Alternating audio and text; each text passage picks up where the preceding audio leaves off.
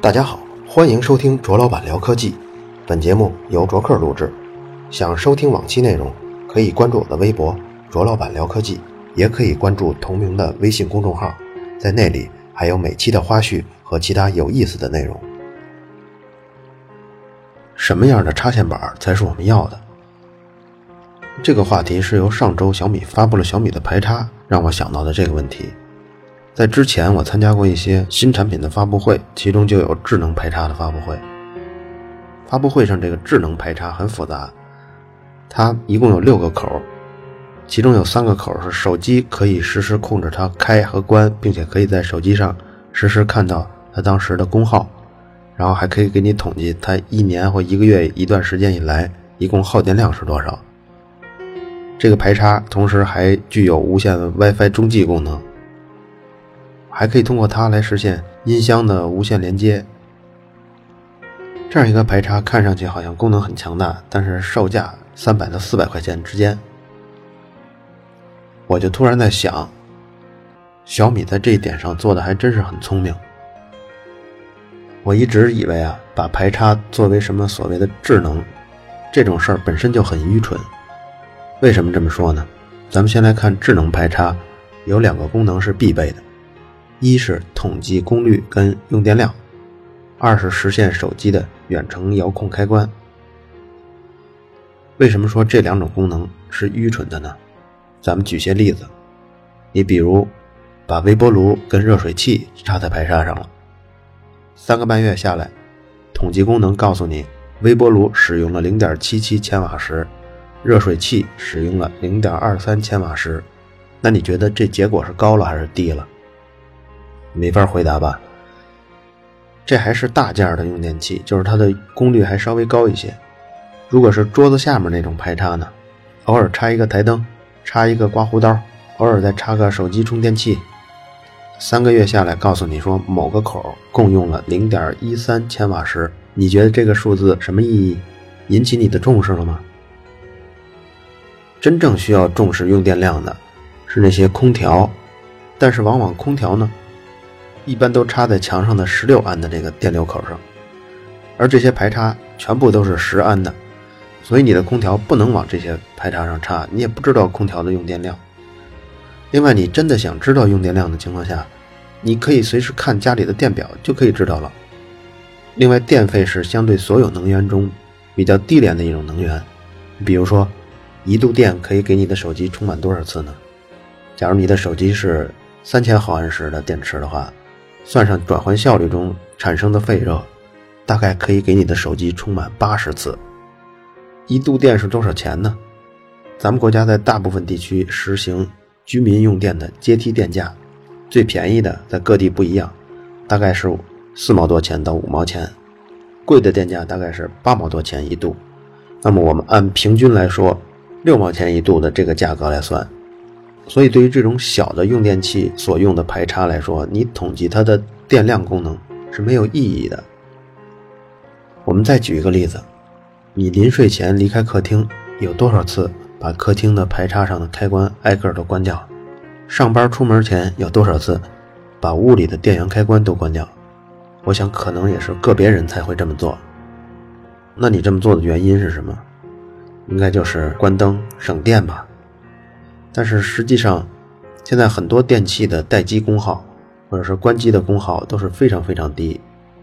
比如说有这样一个指令叫 EUP Lot 六，二零一零、二零一三还有之后的下一版，二零一零年要求的是所有的这些用电器不超过一瓦的待机功耗或者是关机的功耗，二零一三就已经降到了零点五瓦，再往后就是零点一瓦。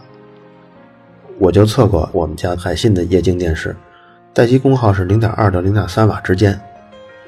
也就是说，这样差一年不开机，待机功耗造成的耗电一共耗了两度电。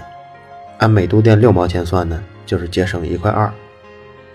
一个八孔的智能的排插，它可以随时关闭这些排插的通电，八个孔，所以就可以省九块六毛钱。但是八个孔的智能排插。往往要比非智能的这种普通排插要贵一百五十块钱到二百块钱。我们就按最低的贵一百五十块钱算，每年可以省九块六，你就至少需要十六年才能收回成本。如果你就是坚定的认为这个排插十七年就可以不坏，那理论上这智能排插还是可以省钱的。不过不幸的就是现在很多设备都已经智能化了。现在智能排插所拥有的最引以为豪的两个功能，统计电量跟远程遥控来省电，实际上对我们是没有用的。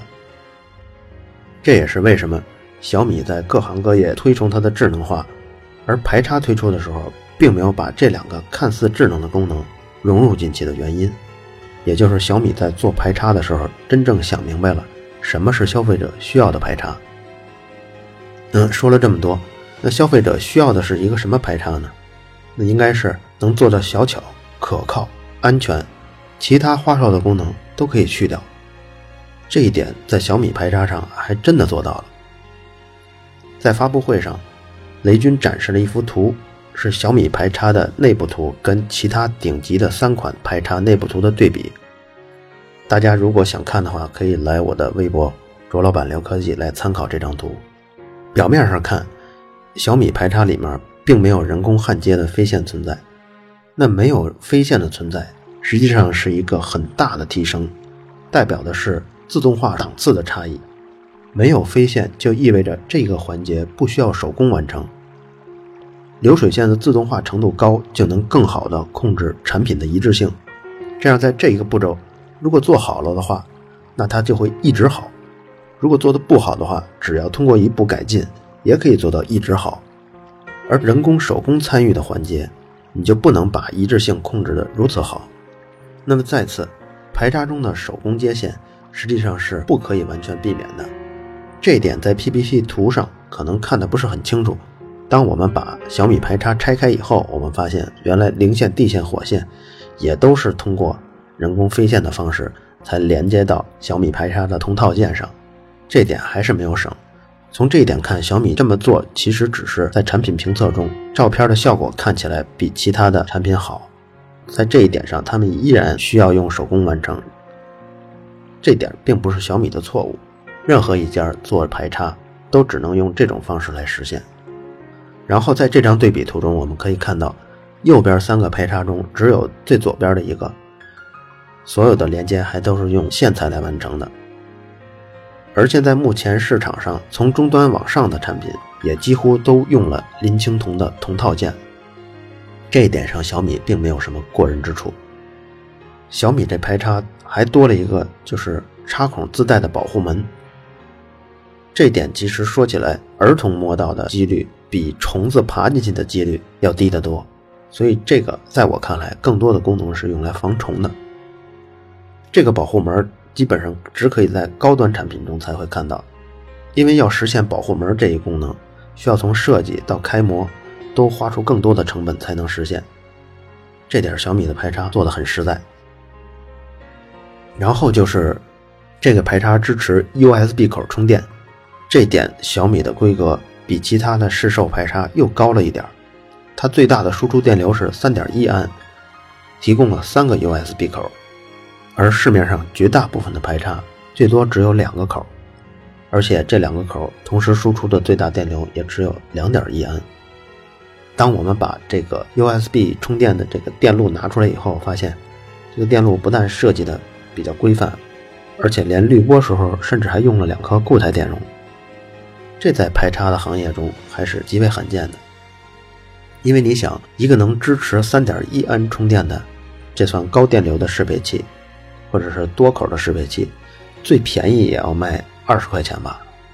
我们在优酷上也找到了小米排插被火烧后的情况，这个大家可以去优酷中泡泡网的这个账号中去搜小米排插被烧后的情况。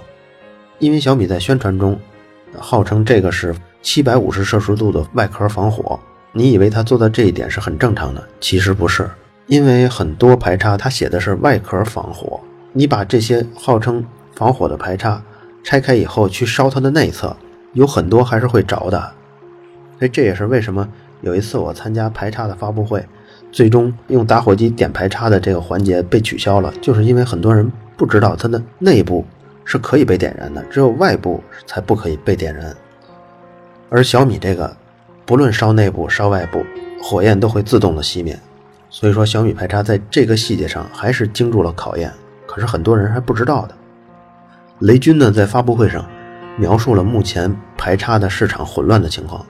实际上，这种状况要按区域看，广大的三线城市、农村市场，总而言之吧，是电商覆盖不到的地方，确实有很多不合安规的排插。但正经的超市里头，北上广深这些大城市的电商，你几乎已经很难买到不合格产品了。因为整个市场的规范化也在逐渐的发展，所以这点上来说，愿意买小米排插的人，他平时接触的排插市场也是很正规化的。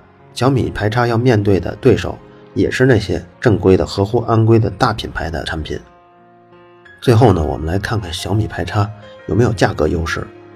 我在京东上搜一搜，插孔在三到四个，并且有 USB 充电功能的这样的排插，平均价格都在。五十九左右，你要是在天猫店看同款产品，大概在五十八到五十六之间。而小米排插呢，不但在用料设计上比那些产品稍稍好了一些，而且 USB 充电的输出电流还大一些，而且设计还精美一些。这些特点综合在一个排插上，我觉得在米粉的眼中已经可以甩掉其他排插几条街了。咱们最后来总结一下小米排插的特点。用了较好的外壳跟外观设计，外壳的内部跟外部都不能点燃。用了较复杂的模具，实现了插孔的保护门功能。USB 口的最大输出电流是三点一安，给的比较多。价格比同类产品便宜十到十五元，而且小米没有愚蠢到去做一个什么智能排插。这个排插将在四月八日的米粉节首发。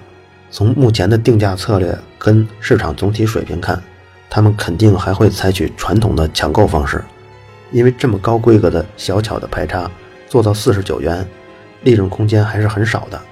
如果你觉得我是枪手，那么在四月八号的时候，让我们一起吐槽小米脑残的饥饿营销吧。好了，以上就是本期的卓老板聊科技。如果你觉得内容有价值，可以来官方微博为本期内容打赏。在我的微信公众号历史消息中，还有每期内容的花絮和其他有意思的内容。